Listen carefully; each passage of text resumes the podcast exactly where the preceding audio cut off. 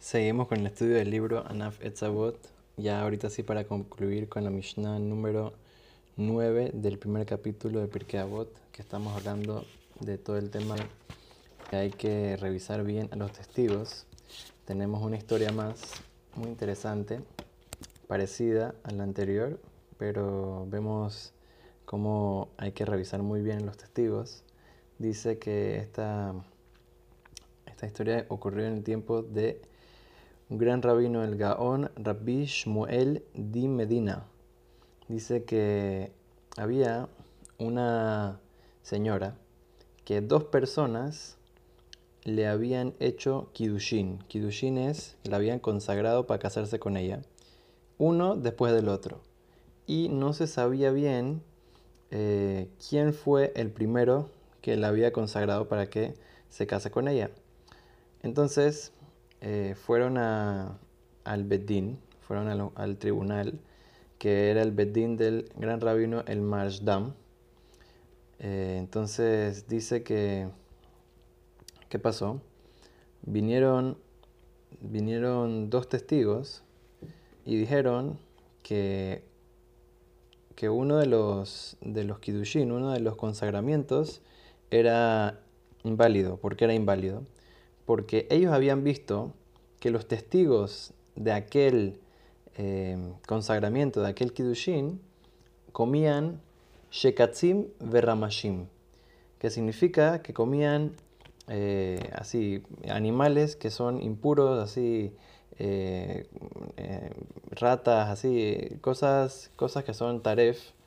Y entonces, como eso está prohibido según la Torah, y alguien que come comidas prohibidas está, está inválido para hacer un juicio, entonces ellos eran, eh, eh, está inválido para hacer un, testimonio, entonces ellos eran eh, testigos inválidos.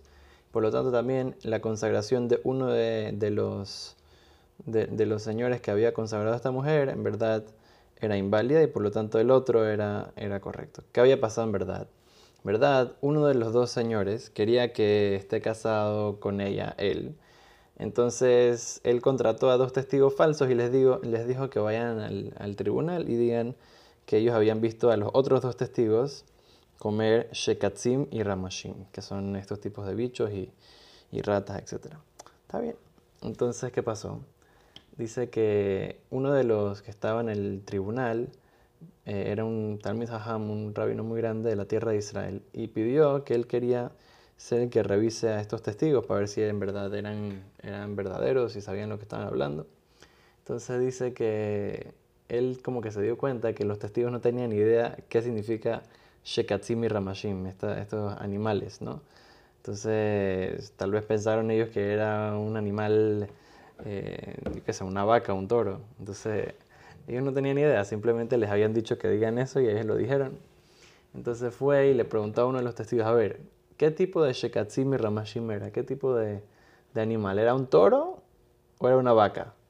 Y el man se puso ahí todo nervioso, no sabía cómo, cómo responder, dijo, eh, creo que era toro, y entonces le hizo otra pregunta y estaba todo enredado y confundido, y no, no, estaba esperándose que le comiencen a hacer preguntas de qué significa eso, ¿no? O sea, se imaginó que ya, que todo el mundo va a saber qué es, y ya, asumió que, que la gente sabe qué significa y que no que es una cosa conocida, pero al parecer el, testigo no tenía idea de lo que estaba hablando, simplemente le habían dicho que sí lo estaba diciendo.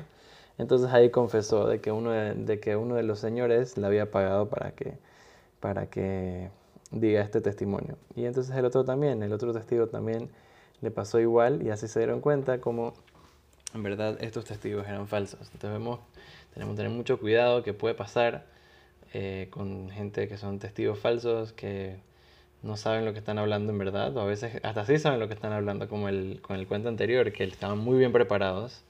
A veces están muy bien preparados, a veces no tan bien preparados, pero siempre hay que tener cuidado de, que haya verdad en el pueblo de Israel, no, no, solamente en los testigos, sino también en nuestras propias vidas, eh, siempre alejarnos de la mentira y acercarnos a la verdad, porque la verdad es lo único que puede mantenerse, como sabemos que el emet, la palabra emet, son las, las, eh, las tres letras, alef, mem y tet.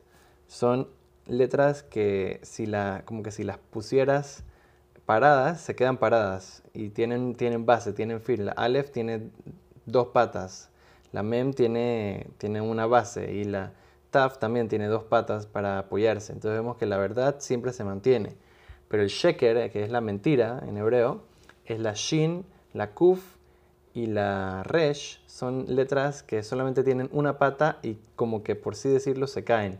Siempre la verdad es la que al final perdura y la mentira, cuando la persona dice cosas que, no son, que no son verdaderas, son falsas, cuando una persona se acostumbra a hablar mentira, entonces eso al final lo hace caer y, la, mentira nunca va a perdurar.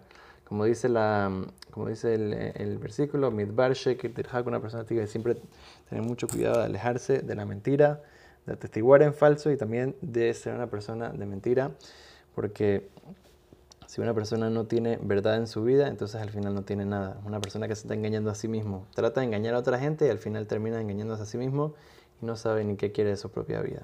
Trata Hashem, que Akadosh Baruj que, que Hashem nos ayude siempre a ir en el camino de la verdad, en el camino del Emet, que de esa manera podamos siempre servir a Kadosh Baruj de la mejor manera, de una forma verdadera, correcta, y en el camino de todo lo que es Berajá, y todo lo bueno.